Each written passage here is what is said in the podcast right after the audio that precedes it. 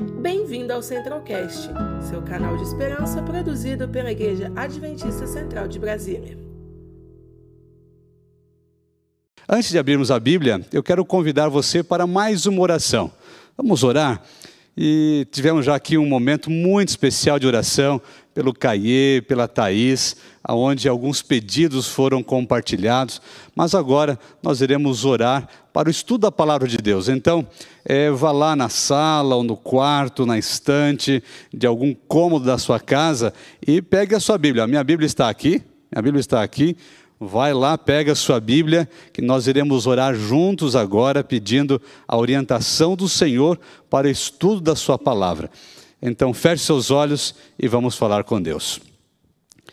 Bondoso Pai que está nos altos céus, obrigado, Senhor, porque até aqui o Senhor tem nos conduzido, o Senhor tem nos amparado, o Senhor tem cuidado da nossa família e tem se mostrado como um Deus poderoso, um Deus que realmente está a cada dia nos acompanhando. Nós, nessa noite de quarta-feira, aonde o louvor, a oração, a mensagem é tocada, ela realmente preenche o nosso coração, porque o Senhor se comunica dessa forma. Mas agora a tua palavra será aberta, e todas as vezes que a Bíblia é aberta, o Senhor sempre tem um recado, uma mensagem especial para ser colocado em nosso coração. Então, nesse momento, Senhor, que o poder do Espírito Santo venha nos ensinar, que esse Deus maravilhoso realmente inunde o nosso coração e fale as grandes verdades do céu, da eternidade para a nossa vida. E nos acompanhe para que cada uma delas a gente consiga colocar em prática que essa, esse restante de semana seja preenchido com a tua doce e maravilhosa presença. Mais uma vez, Senhor, nos ensine essa noite, em nome de Jesus. Amém. Muito bom, querido amigo, vamos agora para mais um estudo da palavra do Senhor. Então, você está com a sua Bíblia, eu estou com a minha Bíblia é, já aqui posicionada, e nós iremos meditar na palavra de Deus. Abra sua Bíblia lá no último livro, que fica lá o Apocalipse, Apocalipse capítulo 12. Abra sua Bíblia em Apocalipse capítulo 12. Aqui nós vemos uma narrativa, nós vemos a situação em que o mundo realmente entrou na história. Capítulo 12 do livro de Apocalipse fala de uma grande batalha. Quando hoje nós olhamos para a terra, olhamos para a nossa história como seres humanos, olhe para as suas relações sociais, olhe para o seu dia a dia, olhe para o mundo, para os países, para a política, para a economia, para as questões de saúde, olhe para todos esses aspectos. Você consegue ver solução? Você consegue ver um caminho? Você consegue ver realmente que estamos caminhando, humanamente falando, por aquilo que nós vemos nas notícias, na internet? Será que você consegue ver e dizer: olha, realmente há uma luz no fim do túnel? Ou olhando para algum governante, olhando para algum país, lá está a solução? Eu creio que não olhando para a terra, olhando para a situação que nós vivemos, não conseguimos ver soluções. Como chegamos até aqui? Por que estamos vivendo assim? Qual será o nosso o nosso futuro a partir de agora? O que a Bíblia fala sobre esses aspectos? Aqui em Apocalipse capítulo 12, o verso 7 diz assim: Houve peleja no céu Miguel e os seus anjos pelejaram contra o dragão. Também pelejaram o dragão e os seus anjos. Todavia, não prevaleceram, nem jamais se achou no céu o lugar deles. E foi expulso o grande dragão, a antiga serpente que se chama Diabo e Satanás e sedutor de todo o mundo, sim, foi atirado para a terra e com ele os seus anjos. Percebeu? Olha o que realmente nós recebemos. Houve uma grande batalha no céu. Um anjo chamado Lúcifer, ele se rebelou, ele tentou ser igual a Deus, tentou buscar para si a adoração e não mais se achou lugar para ele no céu. E ele foi atirado para a terra depois dessa grande rebelião. Com ele veio os seus anjos. E a partir desse momento, a terra passou a ser o cenário do universo, o palco de tudo aquilo que realmente o céu está concentrado. Mas nesse mesmo contexto, vemos um plano extraordinário do céu, aonde Deus ele revela dizendo que há uma solução. Cristo Jesus, ele entra na história para ser o nosso redentor, para ser o nosso salvador. O finalzinho aqui desse contexto, antes de passar aqui por verso 13, que fala que o dragão persegue a mulher, é um outro contexto, é um outro estudo e pode ser um outro sermão também. Mas aqui no verso 12, o finalzinho dele diz que Satanás, ele vai à terra, ele desce até vós, cheio de grande cólera, sabendo que pouco tempo lhe resta. O mal toma conta desse planeta. Podemos linkar lá com Gênesis, capítulo 3, onde Adão e Eva, depois de terem aí uma, uma conversa, primeiro Eva, depois Eva leva para o seu esposo Adão, e os dois desobedecem a Deus, aceitam o engano de Satanás, a partir desse momento, a terra é mergulhada em uma tragédia, em um, uma terrível história, aonde geração após geração, o inimigo ele aprisiona os seres humanos. O inimigo realmente coloca em suas garras seres humanos e os arrasta para cada vez mais distantes do Senhor Deus. Mas vemos a história bíblica, o Senhor resgatando os seus filhos, buscando os seres humanos lá das garras do inimigo, libertando essas pessoas. Vamos para um outro contexto. Vamos agora para Colossenses. Abra sua Bíblia em Colossenses capítulo 1, o verso 13. 1, o verso 13. Sabem, queridos, antes de lermos aqui o verso 13 e o verso 14, o pecado que entrou no planeta Terra por uma escolha de dois seres humanos do primeiro casal, eles escolheram porque eles eram livres. Esta é uma condição do céu, a liberdade. Você tem liberdade, eu tenho liberdade, a sua família, o seu filho, o seu pai, a sua mãe, os seus parentes, o seu vizinho, todas as pessoas são livres, livres para escolher. Assim como foi com Adão e com Eva, também é com você e comigo hoje. Somos livres para escolher mas o pecado, ele provocou um abismo terrível em nosso mundo. Primeiro, um abismo espiritual. Ele separou o homem de Deus. Nunca mais a relação homem e Deus continuou sendo a mesma. Vou apenas lembrar você. Lá em Gênesis capítulo 3, depois que Eva, ela desobedeceu e pegou o fruto e levou para o seu esposo Adão, e ele também comeu do fruto. Eles olharam um para os outros, para um para o outro e perceberam que algo diferente havia acontecido. A consequência do pecado, da escolha, da desobediência já era visível. E sabe o que eles fizeram? Eles se esconderam de Deus. Leia lá em Gênesis capítulo 3.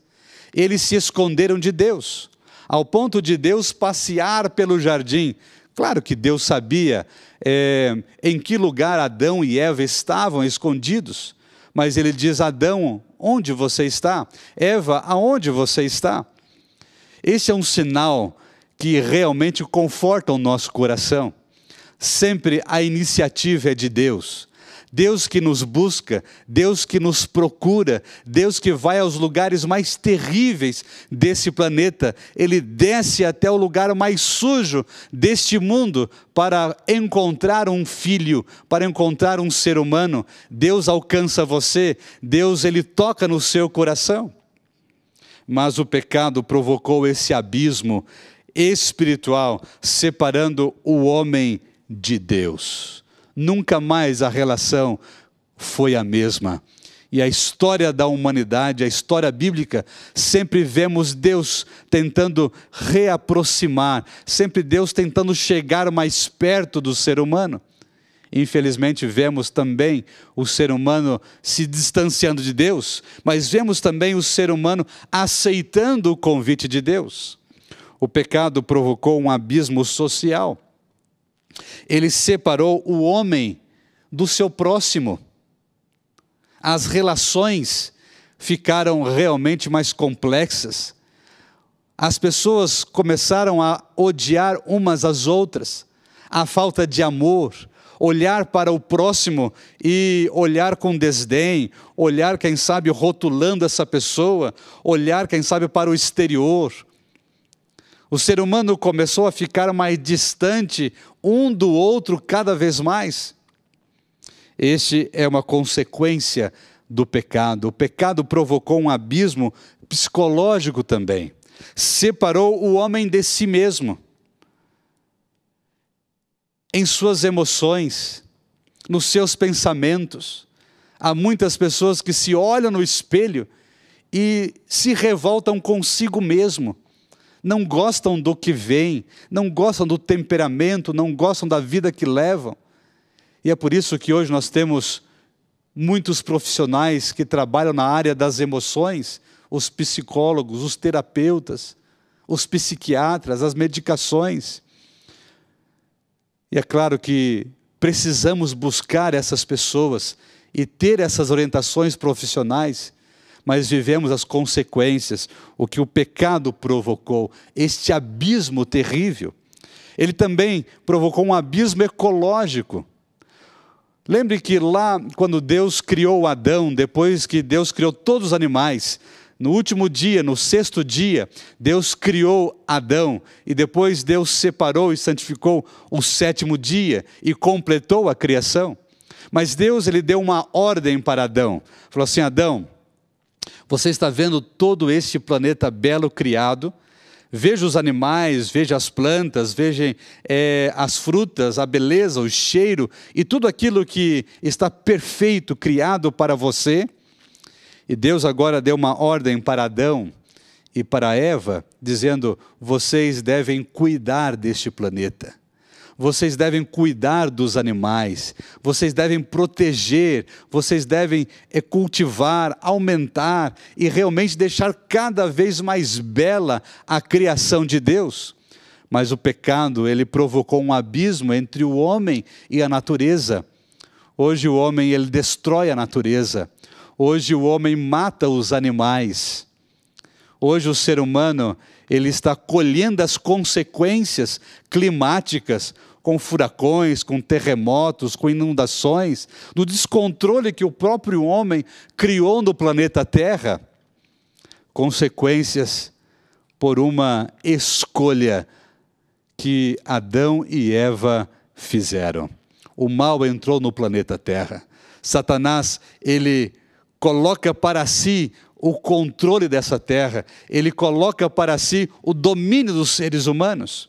Vamos ler agora Colossenses. Você já abriu a sua Bíblia em Colossenses capítulo 1, o verso 13 e 14, aonde nós lemos assim: Ele nos libertou do império das trevas e nos transportou para o reino do Filho do seu amor, no qual temos a redenção, a remissão dos pecados. Glória a Deus por isso. Aqui vemos o plano maravilhoso do céu, aonde o céu ele entregou, Jesus Cristo veio a esse mundo e agora a redenção ela é para todos os seres humanos. Não somos mais escravos. Você sabe como vive um escravo? Hoje nós não temos, assim como no passado a história conta, a questão dos escravos. Quem sabe algum lugar ou outro desse mundo é, possa existir a escravidão. Mas quando vemos, olhamos para a história e algumas e alguns filmes e algumas imagens, vemos a crueldade que algumas pessoas viveram na época onde eram escravos, onde alguém as dominava e as pessoas eram realmente maltratadas, chicoteava, chicoteadas, morriam muitas vezes por falta de alimento, por morarem, dormirem em situações insalubres, terríveis, ou por excesso de trabalho, por doenças. Eram assim que viviam os escravos, sem direitos, sem liberdade. Mas aqui diz que o Senhor Jesus Cristo nos libertou do império das trevas, nos libertou das garras de Satanás. Vamos para outro texto, Gálatas capítulo 5. Gálatas capítulo 5, o verso, o verso 1 diz assim: Para a liberdade foi que Cristo nos libertou. Permanecei, pois, firmes e não vos submetais de novo a o jugo da escravidão. Cristo nos libertou. Quando ele morreu na cruz do Calvário, ele deu liberdade para você. É como se alguém chegasse com uma chave e colocasse nas algemas e abrisse as algemas e disse para você: Você é livre. Você não depende mais, o inimigo não controla mais você. Você pertence agora pelo sangue de Cristo. Você pertence ao reino celeste, ao reino do Senhor. E aqui há uma palavra, diz que ele transportou, tirou de um lugar e levou para outro lugar. Esta palavra, ela aparece muito no contexto do Antigo Testamento, quando as guerras aconteciam e um império invadia um outro império, e quando este império conquistava, ele levava cativos. Foi assim quando Babilônia eh, foi eh, em direção a Jerusalém, ele levou vários cativos, é a mesma palavra, ele transportou os cativos de Jerusalém para Babilônia, para a terra de Babilônia é a mesma palavra, mas o contexto está dizendo que Deus transportou os seus filhos do reino do império das trevas para o reino do filho do seu amor. Ele transportou as pessoas do reino das trevas para o reino da luz. Transportou você, a sua família, das garras do inimigo para as mãos maravilhosas de Cristo Jesus. Você não diz glórias a Deus por isso? Aqui diz também que nós fomos redimidos ou reconquistados. Estávamos perdidos e, e Deus nos reconquistou. Fala que fomos perdoados de todo pecado, da culpa do pecado, do poder do pecado, da punição do pecado, ou seja, libertos em Cristo Jesus e purificados pelo sangue de Cristo Jesus. Nesses dois versos eu quero ainda comentar com você, em alguns minutos que temos, sobre a realidade da morte de Cristo. Aqui a morte é o centro. E é impressionante que, para que aconteça a vida, é primeiro preciso morrer. Cristo morreu para você poder ter vida. E o salário do pecado é a morte. Quando morremos para o mundo, nós realmente nascemos como uma nova pessoa. A morte de Cristo, ela é o marco da história. A cruz de Cristo realmente favorece o crescimento espiritual para você e para a sua casa. Vamos aqui para dois textos. O primeiro, Romanos capítulo 8 Romanos capítulo 8, o verso 1, diz assim: Agora, pois, já nenhuma condenação há para os que estão em Cristo Jesus. Purificados, perdoados, por Cristo Jesus. Tire o peso da culpa dos seus ombros, tire o peso da sua mente. Você realmente é um filho de Deus. Nenhuma condenação há para aqueles que estão em Cristo Jesus. No capítulo 6, aqui do mesmo livro, Romanos, o verso 23, porque o salário do pecado é a morte, mas o dom gratuito de Deus é a vida eterna em Cristo Jesus, é o nosso o nosso Senhor. A morte de Cristo foi fundamental. Plano do céu para resgatar todos os seres humanos, para redimir, para reconquistar, para perdoar, para limpar o coração. Há também a morte do eu. Nessa caminhada, ou nesse crescimento espiritual, nós precisamos refletir nesse aspecto. É preciso acontecer a morte do eu a morte do controle humano, do controle pessoal. 2 Coríntios, capítulo 5, verso 17, é outro texto que nós iremos é, ler aqui, diz assim: E assim, se alguém está em Cristo, é nova criatura. As coisas antigas já passaram, eis que se fizeram novas. Compreendeu? Se alguém está em Cristo, e somente em Cristo, não em alguma pessoa, não em um líder religioso, não em uma igreja, não em uma denominação, mas se alguém está em Cristo Jesus, é uma nova criatura. As coisas antigas passaram e eis que todas elas se fizeram novas. A vida cristã, queridos, não é um melhoramento da vida humana. Não é isso. A vida cristã, você não pode encarar assim, eu não posso encarar assim, dizendo ah, a vida cristã é só melhorar alguns aspectos, é ser, quem sabe, mais bonzinho, é ser, quem sabe, mais perdoador, é ser um pouquinho melhor. Não é isso.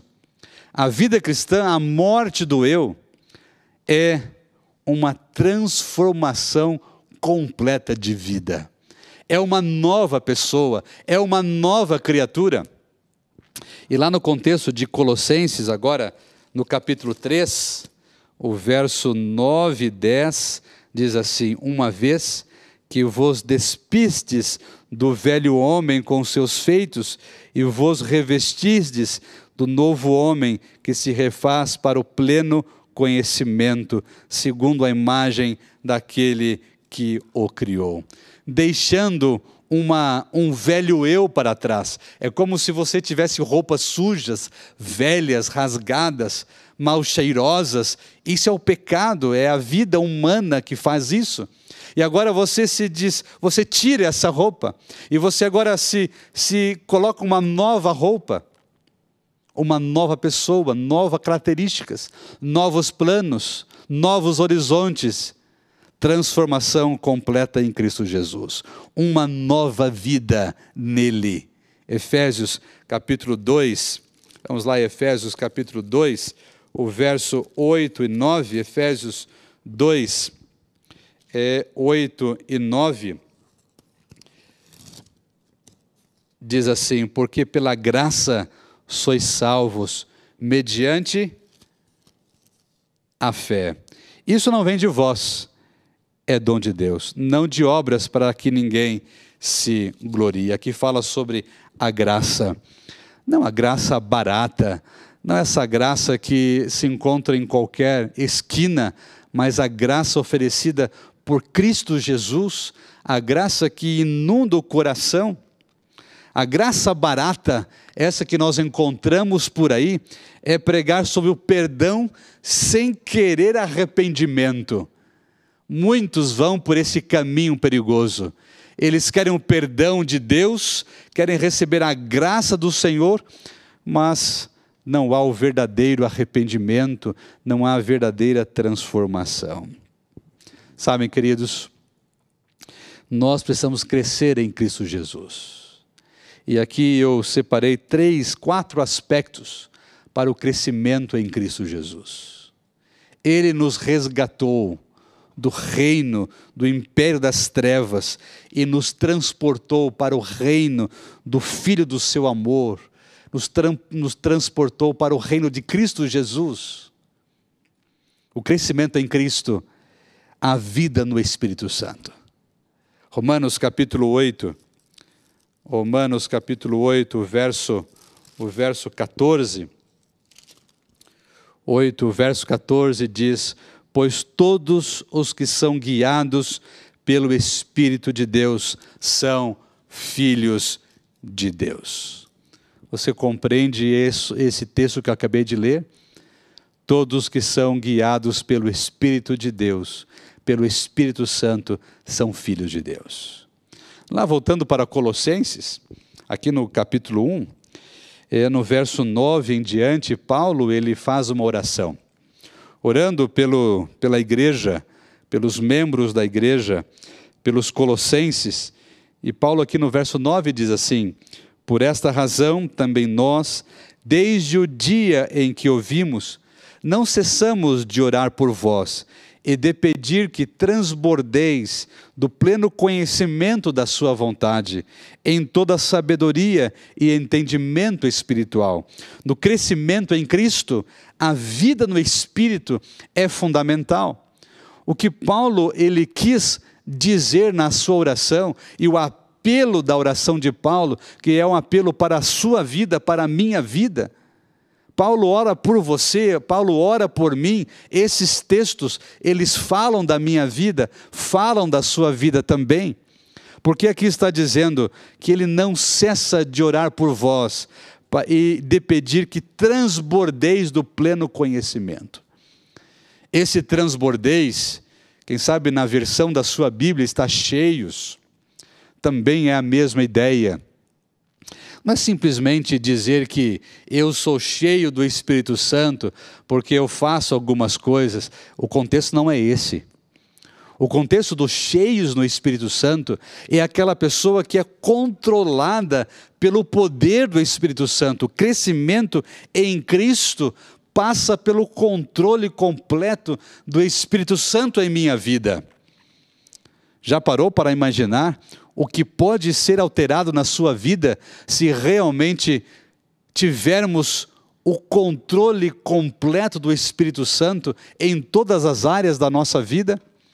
Aquele sentimento que muitas vezes é incontrolável, aquela raiva, aquela mágoa, aquele pensamento que às vezes a gente não consegue dominar, quando submetemos isso ao poder do Espírito Santo, a um controle divino. Esse Deus maravilhoso, o Espírito Santo, ele vem para controlar. E o crescimento em Cristo é fortalecido. É preciso passar por esse controle. Os nossos pensamentos, o desejo de fazer alguma coisa. E diariamente nós temos esses desejos de voltar aos velhos pensamentos, às velhas práticas aqueles pecados pequenos que ninguém sabe, que ninguém vê, que ninguém imagina, mas são esses pequenos pecados que estão afastando você de Deus. São esses pequenos pensamentos que estão levando você para outros caminhos. Querido amigo, querida família da Igreja Central de Brasília, submeta a sua vida a Cristo Jesus. Deixe o Espírito Santo controlar você. Ele vai controlar os seus pensamentos. Ele vai tornar você uma pessoa completamente diferente. Lembra o que eu comentei aqui? A vida cristã não é um melhoramento de vida. A vida cristã precisa ser uma transformação completa de vida. E o Espírito Santo quer fazer isso. Em outro passo que tem a ver com crescimento em Cristo, fala sobre a vida do estudo da palavra de Deus. Querido, você que está assistindo e nos acompanha sempre aqui em nosso, no nosso canal no YouTube, quem sabe acompanha a igreja no Instagram, no Facebook. O apelo da igreja, o apelo do seu pastor para você é estude a palavra de Deus. dedique tempo lendo esse livro aqui, esse livro que você está segurando agora. Não passe assim é, os olhos de uma forma rápida por esse livro, mas dedique tempo meditando, orando ao Senhor, buscando a Ele. A vida de estudo, ela é fundamental para o crescimento em Cristo. A vida de oração, ela está ligada ao estudo. Não podemos estudar a Bíblia sem ter uma vida de devoção, uma vida de oração, de comunicação com o céu. Precisamos ter uma vida de adoração, de testemunho e de esperança. Querido amigo, querida família da Igreja Central, você que sempre nos acompanha, tenha certeza que Deus, em Cristo Jesus, resgatou você do reino das trevas e transportou você para o reino do Filho do seu amor, para o reino de Cristo Jesus. Você é um filho de Deus, você é uma filha de Deus. A sua família pertence a Cristo Jesus. Os seus filhos pertencem a Cristo Jesus. O seu casamento pertence a Cristo Jesus. Nessa noite você gostaria de realmente entregar a sua vida completamente a Cristo Jesus? Quem sabe lá no fundo do coração há ainda algum detalhe, algum pedacinho da vida que ainda está no controle, que você ainda está dominando. Essa é a noite, esse é o momento de você dizer: Senhor, meu Deus maravilhoso, Cristo Jesus, Espírito Santo, eu entrego completamente a minha vida. Eu quero estar no reino de Cristo Jesus. Nós iremos ouvir mais uma vez uma melodia. Enquanto você ouvir essa música, o seu coração ele pode ser entregue cada vez mais a Cristo. Ore a ele entregue-se a Ele e diga o quanto você depende dEle. Que o Senhor Jesus o abrace, que o Espírito Santo toque profundamente o seu coração. Abra o seu coração e deixe o Senhor falar com você.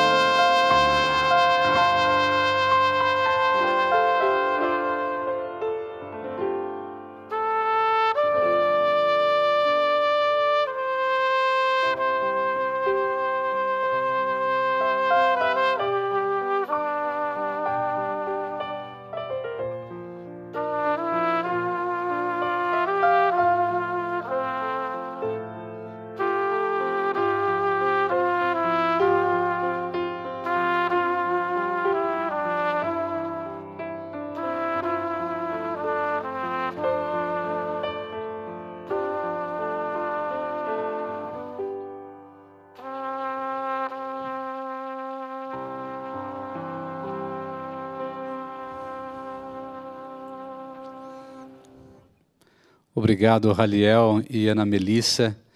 Essa melodia fala: se o meu povo, que se chama pelo meu nome, se inclinar e orar, eu responderei. Querido amigo, querida família, Deus, ele quer responder às suas orações. Deus, ele quer andar com você. Deus, ele quer libertar você das trevas, da dor, da tristeza Deus quer levar você para o reino da glória em Cristo Jesus. É o seu desejo essa noite de começar uma nova vida com Cristo Jesus. Não apenas de melhorar algumas coisas, mas deixar que o Espírito Santo transforme completamente a vida, os planos, os sonhos os desejos. Deus tem um plano para a sua vida. Deus tem um plano para a sua casa, para o seu casamento. Não está acabado, meu querido. Não está perdido. Em Cristo Jesus não está perdido. Há soluções, porque o Senhor é a solução para todas as coisas. Vamos orar por isso? Feche seus olhos e vamos falar com Deus. Pai bondoso que está nos altos céus, nos rendemos a Ti, porque o Senhor é o Deus que nos resgata, é o Deus que nos arranca, nos transporta do reino das trevas e no, nos coloca no reino de Cristo Jesus. Nós pertencemos a Cristo, porque o Senhor realmente na cruz do Calvário se entregou por cada ser humano por cada um que está nos assistindo, nos ouvindo. O Senhor morreu por cada um deles, mesmo que lá no coração possa se sentir indigno, distante, que não há soluções, em Cristo há solução. A cruz do Calvário é a solução. Jesus é a solução, Deus é a solução, o Espírito Santo é a solução. E o céu prepara para receber a cada um bondoso Pai, habite no coração de cada amigo, de cada pessoa, desse senhor, dessa senhora, desse jovem, desse adolescente, desse juvenil, dessa criança, dessa pessoa que está assistindo e a sua vida olhando para frente não tem muitas perspectivas, está triste, Senhor, Fale a essa pessoa, fale a esse querido amigo que há soluções, que o Senhor é o Deus que tudo pode fazer. Habite em nosso coração, nos resgate, Senhor, e perdoe os nossos pecados. Esteja ao nosso lado sempre, em nome de Cristo Jesus. Amém, Senhor.